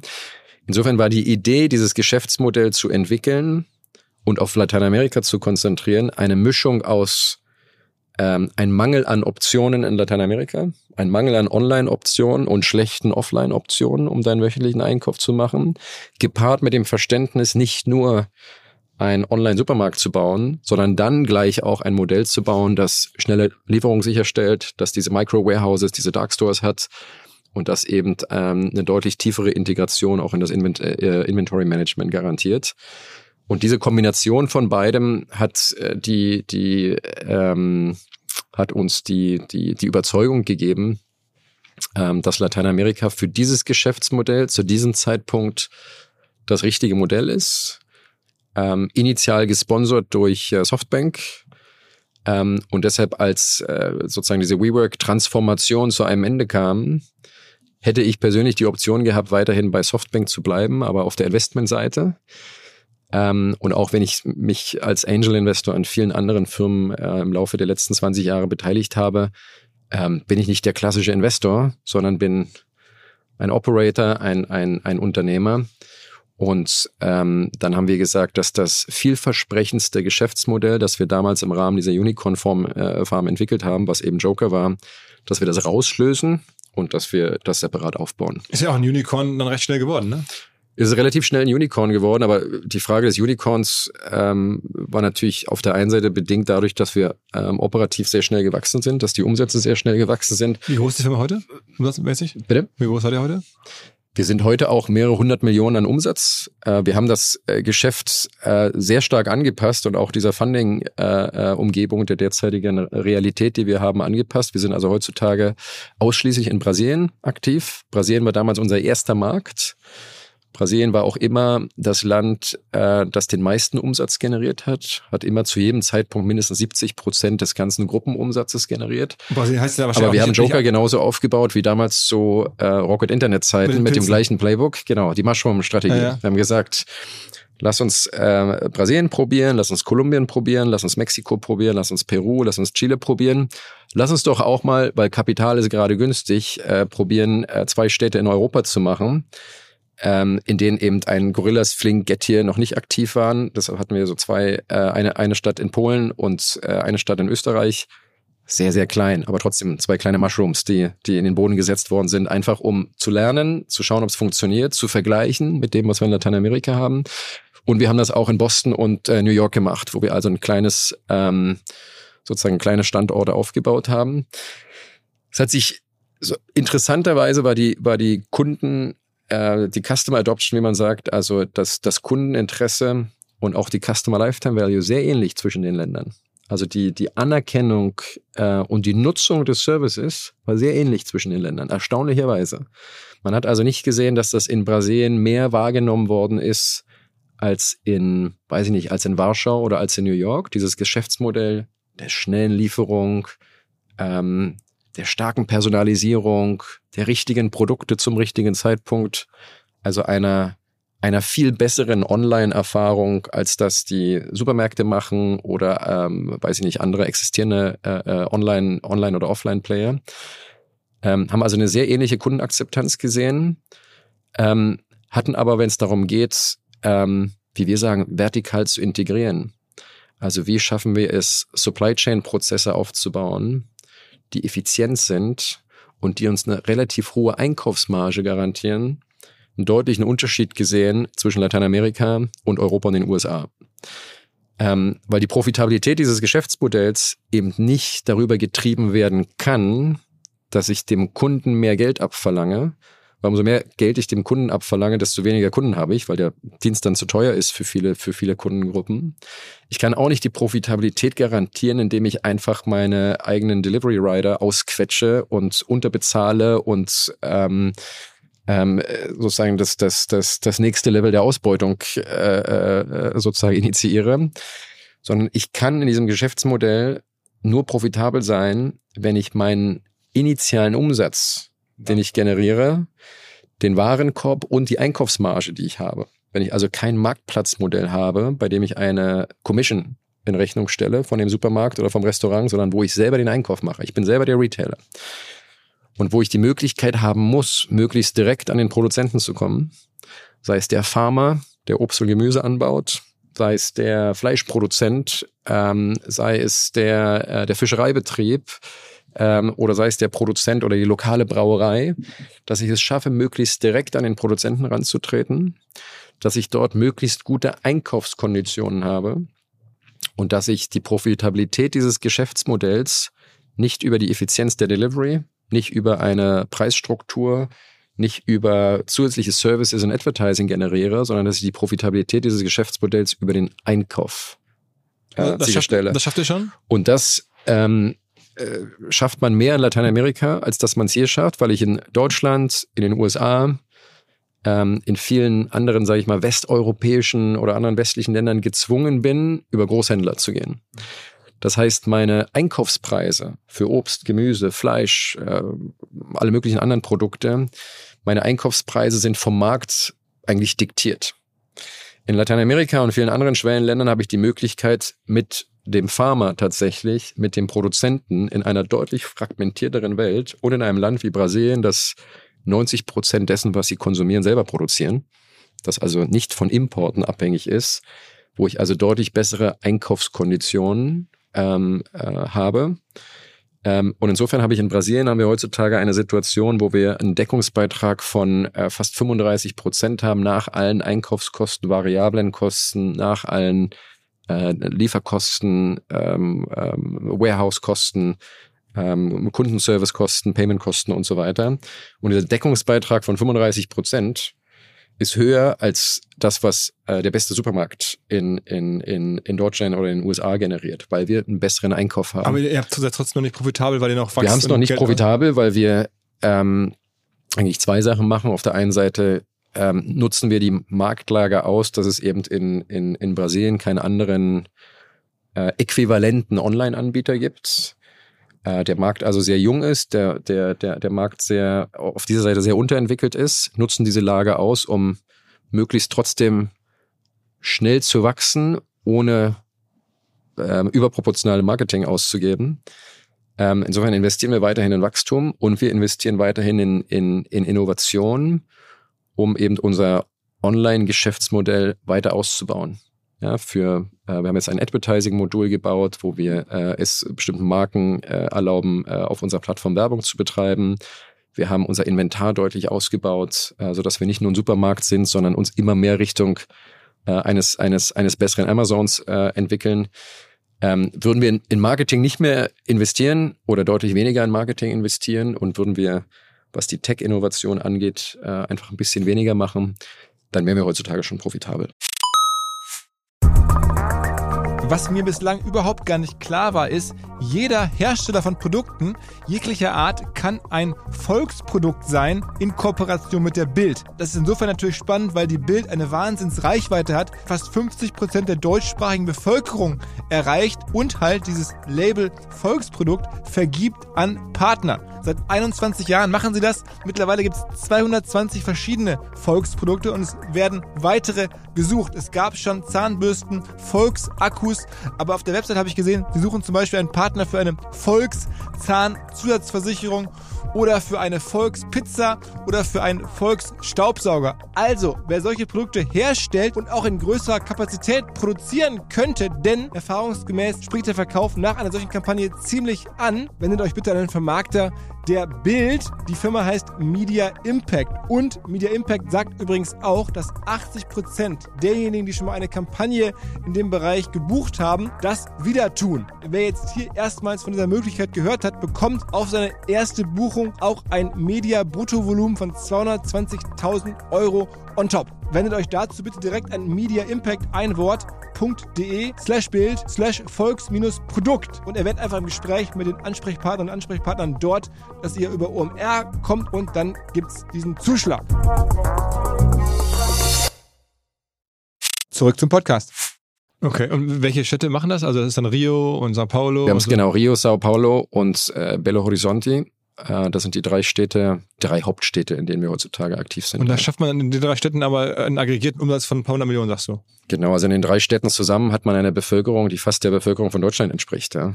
Ähm, und äh, Brasilien hat äh, insgesamt mehr Städte über einer Bevölkerung von drei Millionen Leute als ganz Europa zusammen. Das heißt, man kann sich das so vorstellen, wenn man der Marktführer in Brasilien ist, äh, entspricht das ungefähr der Marktgröße, als wenn man der Marktführer in ganz Europa ist. Das heißt, du sagst, diese Unicorn-Bewertung, die ihr von vor ein, zwei Jahren schon hattet, die ist nach wie vor auch fair und ehrlich und da ist jetzt nicht irgendwie Tricksereien mit dabei. Also das ist schon. Ja, ob sie, ob sie fair und ehrlich ist, ähm, wird man, ähm, ob sie fair und ehrlich ist, hängt so ein bisschen immer von der, von der, von der Marktlage natürlich ab. Ja. Ich würde sagen, dass wir ähm, mindestens ähm, mindestens immer noch in der Nähe dieser Bewertung sind, auch nach den, nach den letztlichen Marktkorrekturen. Ja. Vielleicht ist es äh, 20 Prozent mehr oder weniger, weil ähm, wie wir bewertet sind, ist eine, eine, eine, eine abstrakte, äh, ein, ein, ein abstraktes Konstrukt, ähm, das ja im Grunde genommen nur definiert, ähm, zu welchem Preis neues Kapital derzeit aufgenommen werden kann. Die Bewertung einer Firma, glaube ich, wird erst zu dem Zeitpunkt tatsächlich definiert, wenn die Firma an die Börse, äh, äh, an der Börse veräußert, an, an, an der Börse Ge- veräußert wird oder wenn es verkauft wird. Hm? Ge- Gehört da noch ein großer Teil davon? Ich bin immer noch der, ähm, ich glaube, ich bin immer noch der größte Shareholder, ja. Wirklich? Also wir reden da schon. Also nicht, nicht äh, sozusagen, wir haben 40 verschiedene Finanzinvestoren, aber prozentual Also dann 10, 15 Prozent werden das noch sein, dann logischerweise. so ungefähr, ja. Ah, okay. Wenn das jetzt bei der Bewertung zum Exit käme, wäre wahrscheinlich dann trotzdem dann, dann dein persönlich größtes Moment dann, oder? Ähm, ja, man muss es erstmal, also äh, Nummer eins, ähm, wir, wir sind darauf fokussiert, dass äh, das Unternehmen weiter ähm, erstmal zum Wachsen zu bringen. Wachstum ist nach wie vor wichtig, Wachstum und Profitabilität. Also wir haben ähm, für dieses Jahr vor, ähm, Monat über Monat äh, die Firma weiter zum Wachsen zu bringen. Äh, wir wollen nächstes Jahr dann profitabel werden. Äh, wahrscheinlich eher so gegen Ende des nächsten Jahres. Ähm, und das sind erstmal die, die, die kurzfristigen Ziele. Und sobald die Firma nachhaltig, ökonomisch nachhaltig äh, äh, funktioniert, ähm, ich glaube, das ist dann der Zeitpunkt, wo man sich bestimmte strategische Optionen anschauen kann. Vorher nicht. Und das ist auch so ein bisschen die eigene Ambition zu sagen, wir wollen, ähm, wir sind ja mit vollem Bewusstsein in dieses Thema gegangen. Wir sind ja auch deutlich später gestartet als ein, ein, ein Gorillas, Getty und viele andere. Ähm, wir sind mit dem Thema gestartet, als sich die ganze Finanzwelt schon angefangen hat zu drehen, mit dem Bewusstsein, dass wir wussten, es ist ein Geschäftsmodell, von dem wir überzeugt sind, dass es in Lateinamerika, mindestens in Lateinamerika funktioniert. Haben natürlich dafür Geld aufgenommen, wussten aber auch, ähm, dass es ein komplexes Geschäftsmodell ist, ein kompliziertes Geschäftsmodell ist, das, das viel operative Intensität mit sich bringt. Ähm, aber wir haben auch eben große Freude dran. Also hätten wir nicht diese riesengroße, wie, wie, vor allen Dingen? Ich bin immer noch in der ganzen Welt unterwegs, äh, habe mich in den letzten Monaten äh, natürlich sehr stark darum gekümmert, dass wir weitere Finanzierungen bekommen. Wir hatten das große Glück, den großen Erfolg, dass wir ähm, trotz dieser Lage, in der wir uns derzeit makroökonomisch befinden, ähm, ähm, eine neue Finanzierungsrunde machen können. Wir sind 50 auch, Millionen. Richtig, ja. Und wir sind jetzt gerade dabei, eine, eine weitere Finanzierungsrunde abzuschließen. Ähm, eine Mischung aus neuen Investoren, aus strategischen Investoren, aus existierenden Investoren. Und die Mischung aus neuen Investoren, strategischen Investoren und existierenden Investoren derzeit ähm, ist, glaube ich, was äh, etwas Besonderes, was viele andere in dem Segment ähm, äh, gerade nicht ähm, ähm, äh, ja gerade nicht Das heißt, äh, finalisiert bekommen Hauptfund und ist nicht in Brasilien, sondern auf der Welt sozusagen da, wo. und da habe ich mich halt sehr stark drum gekümmert, um die Finanzierung äh, von, von, von Joker, um strategische Partnerschaften. Ähm, und ich habe sehr viel Zeit oder verbringe sehr viel Zeit in Brasilien. Ähm, so wie ich früher die Zeit in, weiß ich nicht, Asien, Afrika, Mittleren Osten und vielen anderen Ländern verbracht habe. Und habe aber meinen Wohnsitz, meinen offiziellen Wohnsitz immer noch zwischen New York und äh, Berlin. Also ich bin damals zu den ähm, schon zu schon zu Jamba-Zeiten, als wir das Jamba-Geschäft nach äh, in die USA gebracht haben, äh, schon mit New York in Kontakt gekommen, habe dort das erste Mal in den Anfang der 2000er in New York gelebt. Wir hatten später das Moneybookers-Geschäft in New York. Ähm, wir haben äh, Softbank dann den offiziellen Standort in New York gehabt und bin insofern seit vielen Jahren jetzt zwischen New York und Berlin hauptsächlich ansässig. von deinen ganzen Business Angel Investments, von denen du gerade sprachst, gibt es da irgendwelche Hits, die man äh, kennen könnte, wo du sagst, das war jetzt besondere Momente nochmal oder besondere für dich jetzt Erfolge? Viele von den ähm, Mitarbeitern, die ich hatte, haben eigene Firmen gegründet, in die ich investiert habe als, als Angel Investor. Ähm, da gibt's, weiß ich nicht, äh, Optikerketten in Saudi-Arabien. es gibt ähm, Climate Tech Investments in, in, ähm, in, äh, in Singapur. Es gibt Hospitality-Leute, die die Hotels aufgemacht haben in, äh, in, in, in Mexiko oder in Miami, die aber aus, aus dem, aus dem Tech-Bereich kommen. Also es gibt, es ist ein, ein wilder Westen aus verschiedenen Geschäftsmodellen, die alle gut funktionieren. Ähm, viele der Firmen sind nach wie vor privat. Ein Großteil der Firmen sind profitabel tatsächlich. Ähm, und äh, äh, ganz untypisch für so Angel Investments. Ähm, ähm, äh, sozusagen hat man mehr äh, Einnahmen durch die durch die eigentlichen Dividenden inzwischen als äh, über bestimmte Exits gehabt, was ja ähm, eine ganz andere ähm, ähm, anders war als gedacht. Ist denn noch jemand aus der ganz frühen Jamba-Phase heute noch bei Joker tätig, du noch so äh, Ja, relativ viele sogar noch. Also ach, ich hatte wirklich, die den, äh, wirklich all die Jahre mitgebracht hast? Richtig, von, ja. von, Also von Jamba bis Joker gibt's viele Karrieren. Richtig, ja. Also ich habe nach wie vor haben wir ähm, unser Joker Gründerteam und Management-Team besteht zu Großteilen äh, aus, ähm, aus aus Leuten, mit denen ich ähm, 20 Jahre lang zusammenarbeite. Ja. Das heißt, wie viele Leute sind das dann so um dich herum? Also wenn du zu Foodpanda oder, oder Also wir haben, wir haben natürlich nicht nur unser, unser, unser Kern-Management-Team und unser Kern-Founder-Team, aber wir haben äh, bestimmt so die Top 20, 30 Leute. Äh, von diesen Top 20, 30 Leuten ist, glaube ich, eine gute Hälfte ähm, äh, von sozusagen mitgekommen von allen, Das heißt, von allen vorherigen Sachen. Egal, was dann eines Tages immer nach Joker kommt, man kann davon ausgehen, wenn du dann wieder irgendwo angreifst, dann werden diese 15 Leute wieder mit dabei sein.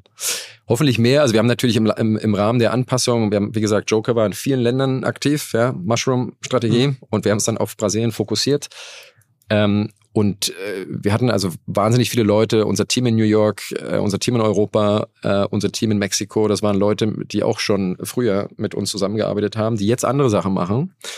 Ähm, aber klar, wenn man die Möglichkeit hat, mit diesen Leuten zusammenzuarbeiten, würde ich nicht nur mit denen zusammenarbeiten, die jetzt Teil von Joker noch sind, sondern idealerweise auch die, die man noch im, ähm, in seinem, in seinem. Netzwerk hat und die man im, im, im, im Laufe der Zeit sozusagen mitgenommen hat. Ja. Ist eigentlich die ähm, Story wahr, oder man kann es bei LinkedIn jetzt sogar noch nachlesen, dass die heute in Deutschland sehr bekannte Politikerin, die Frau Weidel, Alice Weidel, dass die auch mal bei Foodpanda tätig war und du damit ineinander geraten bist? Die war äh, tatsächlich einige Monate bei Foodpanda gewesen, ja. Als Mitarbeiterin. Äh, als Mitarbeiterin. Ähm, und ähm, äh, es muss 2014 oder 15 gewesen sein. Es war tatsächlich nur so sechs Monate. Ähm, und es war keine, äh, das war vor ihrer politischen Ja. äh, Karriere gewesen. Und es war keine, ähm, keine einfache Konstellation. Und ähm, aus dem Grund haben wir uns dann auch wieder von, von ihr getrennt. Ja. Ein, einfach heißt, weil sie dann auch schon sehr politisch geworden ist, aber sie einfach sehr. Nein, mit Politik hatte das gar nichts zu tun. Das war, glaube ich, eine andere, ähm, ich glaube, eine andere Mentalität und eine andere Auffassung, wie man ähm, Firmen baut, wie man managt, ähm, wie man äh, Leute führt und welche Kultur man mitbringt. Es war einfach ein anderes, ein anderes Verständnis ähm, zu der Kultur, zu der Unternehmenskultur, die wir leben und aufgebaut hatten. Okay, also. Und ich glaube, es war deshalb eher ein, ein, ein, ein Kulturclash gewesen, als ähm, als äh, sozusagen andere, weiß ich nicht, politische oder oder oder professionelle Gründe. Hm. Und Sie erstmal vom Lebenslauf her ist ja war der ganz attraktiv wahrscheinlich sogar ne, als Mitarbeiterin.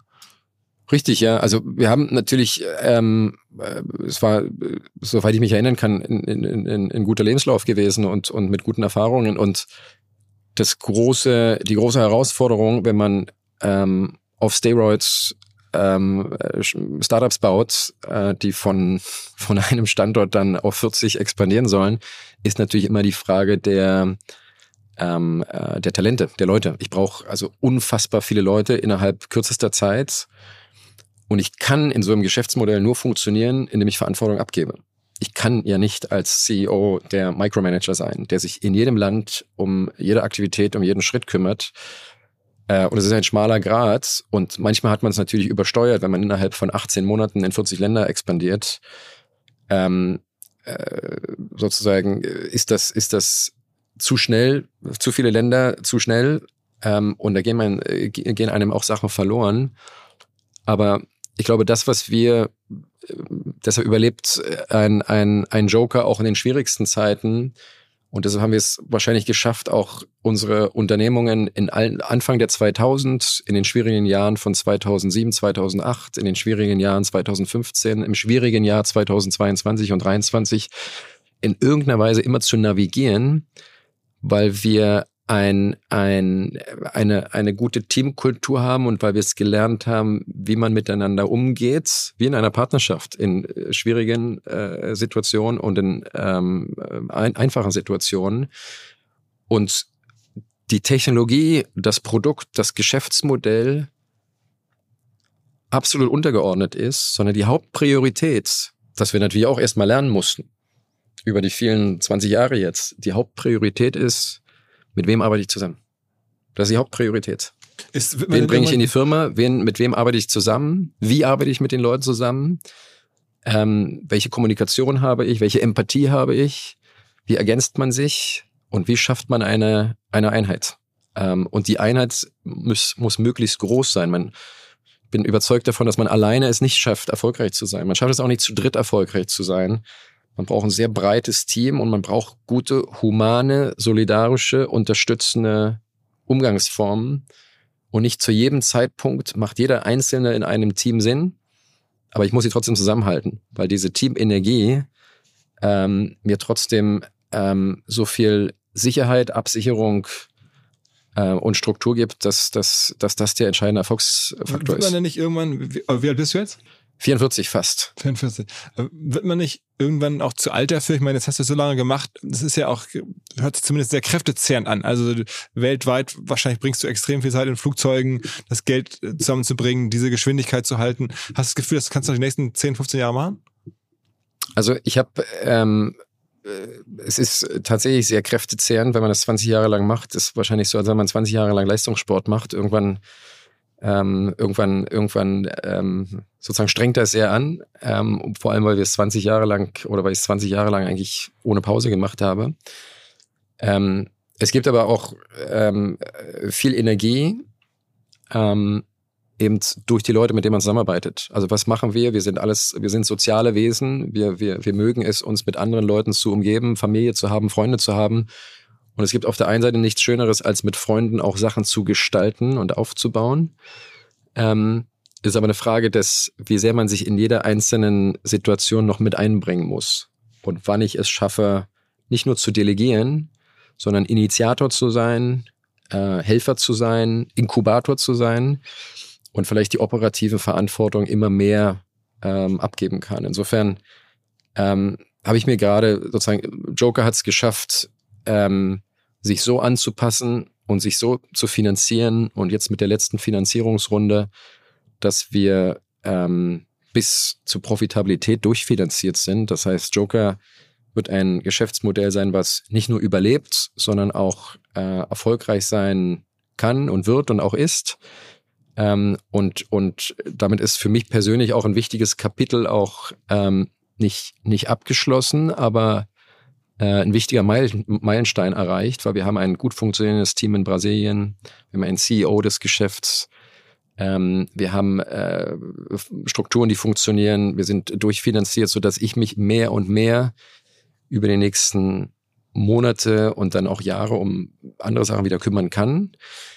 Und mein, mein Wunsch ist es, ähm, genau dem nachzugehen, was ich, was ich dir vorher auch gesagt habe. Wie schafft man es, unsere Erfahrung und meine Erfahrung zu nutzen, ähm, den Zugang, den ich habe zu Talenten, zu tollen Leuten, den Zugang, den ich habe zu Kapital. Wie schafft man das einzusetzen und zu kanalisieren, um ähm, nicht nur Klingeltöne zu verkaufen, nicht nur Pizzas auszuliefern, nicht nur äh, E-Money äh, zu transferieren, ähm, sondern, ähm, äh, sage ich mal, Strukturen, Aktivitäten, Geschäftsmodelle aufzubauen, die einen deutlich nachhaltigeren Charakter haben, die deutlich wertvoller sind.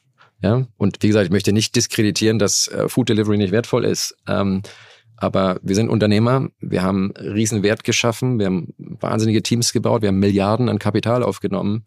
Kann ich das irgendwie einsetzen, um ähm, über die nächsten 20 Jahre ähm, Sachen anzuschieben, zu initiieren oder zu helfen oder selber aufzubauen, ähm, die, die wertvoller, nachhaltig wertvoller sein können. Man muss dazu sagen, du hast deine, wenn man sich das alles hört, dann fragt man sich ja, wie hat er neben all den Dingen auch noch eine Familie aufgebaut? Du hast sehr früh, das darf man auch sagen, deine Kinder bekommen, ne? mit, ich glaube, da warst du 19 oder so hast du erzählt. Das heißt, ähm, das Kapitel Familie war dann schon, oder Kinder zumindest in der, in der Kleinkindphase, war dann schon bei dir sehr früh äh, erledigt, sodass du jetzt die letzten Jahre dann auch dich noch mehr konzentrieren konntest auf das ganze Arbeiten. Ja, ich glaube, äh, sozusagen, man braucht im, im, im Leben ja trotzdem immer den, den, den Ausgleich und den, und den Kontrastpunkt. Ähm, und man muss, also zumindest das ist meine Auffassung, man muss es schaffen, irgendwie ein Equilibrium herzustellen. Ähm, ich kann nicht nur ähm, arbeiten und mich nicht nur, nicht nur einer professionellen Agenda hingeben. Ähm, ich glaube, ich brauche ein soziales Leben oder jeder Mensch braucht ein soziales Leben. Jeder Mensch braucht eine Familie oder hat eine Familie, hoffentlich. Ähm, ob es die, ob's die richtige oder eine Wahlfamilie ist, ähm, der man sich, der man sich annektiert. Ähm, und ich glaube, die, die Familie selber oder auch der Umstand, dass ich früh Vater geworden bin, Verantwortung übernommen habe, ähm, vielleicht und hoffentlich nicht ganz so schlechter Vater gewesen bin oder bin, ähm, ähm, hat mir eher hat mir eher geholfen, weil es ein, eine eine Balance war zu dem zu dem Reisen, zu dem Arbeiten, zu dem Stress, zu den zu dem ständigen äh, Bauen und Kreieren. Es war ein ein Ruhepunkt, ähm, aber eben auch eine Verantwortung. Wo sind deine Kinder im Wesentlichen aufgewachsen? Ähm, wir waren viel in der Welt unterwegs. Ähm, wir haben in vielen Ländern auch zusammen gewohnt, sind inzwischen wieder in Berlin zurück. Ähm, und äh, mein Sohn ist sogar mit dem Studium fertig, orientiert sich gerade, was er als nächstes macht. Äh, meine Tochter geht noch zur Schule. Ähm, und äh, ja, ähm, wir, waren, wir waren in vielen Ländern dieser Welt gewesen, ne? zusammen. ja. Okay, okay. Ja, also man darf gespannt sein. Das hört sich so ein bisschen so an, als wenn demnächst irgendwie nochmal was Neues kommen könnte, aber in einem anderen Bereich vielleicht. Und du noch so ein bisschen danach suchst, was es ist und ob das dann aus der Operator-Rolle oder aus der Investorenrolle heraus sein könnte. Für die allerletzte Frage, ähm, was ist deine Prognose für den deutschen Markt, äh, für die Lieferdienste? Ich meine, du bist nun wahnsinnig nah dran. Also Gorilla Get hier, das ist ja noch nicht so ganz klar. Glaubst du, das Modell wird es in Zukunft überhaupt oder Flink wird es in Deutschland geben können? Also ich glaube, Food Delivery ist eine, eine, eine Realität geworden, wie das, das, das Taxifahren oder ähm, ähm, weiß ich nicht, zu einem, zu einem Konzert zu gehen. Es hat, ein, es hat einen Convenience-Faktor, es hat einen Entertainment-Faktor. Es ist ein, es ist, auf Englisch sagt man, es ist ein Habit geworden. Ja, es ist ein Brauch geworden, äh, Food Delivery zu machen. Das heißt, Food Delivery ist eine Realität. Die Nachfrage nach Food Delivery gibt es, sowohl für den Restaurantbereich als auch für den Lebensmittelbereich, als auch für einen Amazon wo man sich äh, Kabel, Laptops, Bücher, T-Shirts, Schuhe bestellt. Ähm, die Frage ist, es ist ein hochkomplexes äh, äh, Geschäftsmodell und warum hat es Amazon geschafft, größer und besser zu sein als viele andere E-Commerce-Unternehmen, weil sie Operational Excellence und ähm, ähm, ja, Exzellenz in allem, was sie machen, eben ähm, ähm, sehr groß geschrieben haben und operativ besser waren in der Umsetzung des Warehouse-Managements, der Supply Chain, der Kundenerfahrung, in der Verlässlichkeit, aber weil sie eben auch die Möglichkeit hatten, ähm, äh, relativ viel Kapital aufzunehmen. Und die Frage des Kapitals als auch die Frage der operativen Umsetzung ist nach wie vor auch die Kernfrage für die Food Delivery äh, Branche. Die Firmen, die am profitabelsten sind oder den besten Zugang zu Kapital haben, und die Firmen, die operativ am, äh, äh, am besten aufgestellt sind, sind die Firmen, die äh, überleben werden und die gewinnen werden. Und es bleibt ein Winner takes it all Market. Ich glaube nicht, dass es eine Rechtfertigung gibt, drei, vier, fünf verschiedene Anbieter zu haben. Ähm, und auch wenn das ähm, äh, kartellrechtlich nicht gewollt ist, dass es nur einen gibt, aber es gibt keinen Grund für den Kunden, zwei zu haben oder drei zu haben. Wenn es einen Anbieter gibt, der alles, alle meine Probleme lösen kann, Warum soll ich woanders hingehen? Das erklärt die Marktmacht von Amazon. Also du sagst am Ende, am Ende ähm, wird es Amazon werden. Und ähm, ich glaube, es wird einen, einen oder zwei große äh, Anbieter geben. Ich glaube nicht, dass es ein Amazon im, im Food Delivery Bereich. Es gibt Amazon für den E-Commerce Bereich mhm. und hoffentlich wird es äh, äh, Delivery Hero für den für den für den Food Delivery Bereich. Ja. Ach, stimmt, als Aktionär, klar, klar, klar, klar. Und das ist ja dann im Sinne ist dann jetzt Get hier wahrscheinlich ähm, am nächsten dran für dich, ne? Ähm, Weil da ist ja dann über die ganzen Merger wahrscheinlich jetzt am meisten Delivery Hero mit drin, ne? Ja, da ist ähm, äh, also wie gesagt auf der auf der auf der Quick Commerce und auf der Lebensmittelseite wird glaube ich noch ähm, ähm, einiges an Konsolidierung passieren. Es gibt nach wie vor glaube ich äh, relativ viele oder vielleicht auch äh, zu viele Spieler im Markt und ich glaube, dass gerade im europäischen Bereich sich das noch weiter konsolidieren wird über die nächsten vielleicht ein zwei Jahre weil jede Form der Konsolidierung wertschaffend ist und jede Form der Konsolidierung äh, Profitabilität erhöht. Ähm, und äh, der Grund, warum viele dieser Geschäftsmodelle noch nicht profitabel sind, gar nicht mal eine Frage der Deckungsbeiträge ist, wie wir das vorhin auch schon äh, äh besprochen haben, sondern eine Frage des Marketinginvestments. Und äh, in dem Moment, wo ich gegen andere konkurriere, indem ich äh, relativ hohe Kundenakquisitionskosten habe, weil es viel Wettbewerb gibt. In dem Moment ist es schwer, so ein Geschäftsmodell profitabel zu machen. Insofern Zusammenschluss und Konsolidierung ist der Weg zur Profitabilität und zur Nachhaltigkeit und Profitabilität und Nachhaltigkeit sind wieder höher im Kurs, als das es äh, äh als als in den letzten Jahren, was glaube ich auch gesund ist und eine gute Marktkorrektur ist und eine bessere Basis schafft für eine neue und viel gesündere ähm, ähm, sag ich mal, Gruppe an neuen Startups, die es in den nächsten Jahren geben wird. Okay, okay, okay. Lange Reise, äh, sehr beeindruckendes Leben, äh, was du da alles so mitgenommen hast, auch an Eindrücken, an, an Kontakten. Ähm, man kann sich ja nur, nur Ausschnitte davon irgendwie vorstellen. Ähm, ich bin gespannt, was in den nächsten Jahren so kommt. Äh, Joker in Brasilien, äh, mal gucken, wie das ausgeht und ähm, wo du demnächst wieder aufschlägst. Vielen, vielen Dank. Ja, vielen Dank auch an dich und äh, ja, freue mich aufs nächste Mal. Alles klar. Ciao, ciao. Dankeschön. Tschüss. Wir haben einen neuen Partner hier im Podcast, an dem wir mit OMR auch zu einem ganz, ganz kleinen Teil beteiligt sein dürfen. Die Rede ist von Along, eine Firma, die folgendes Problem löst. Und zwar B2B-Verkaufsprozesse sind sehr kompliziert meistens.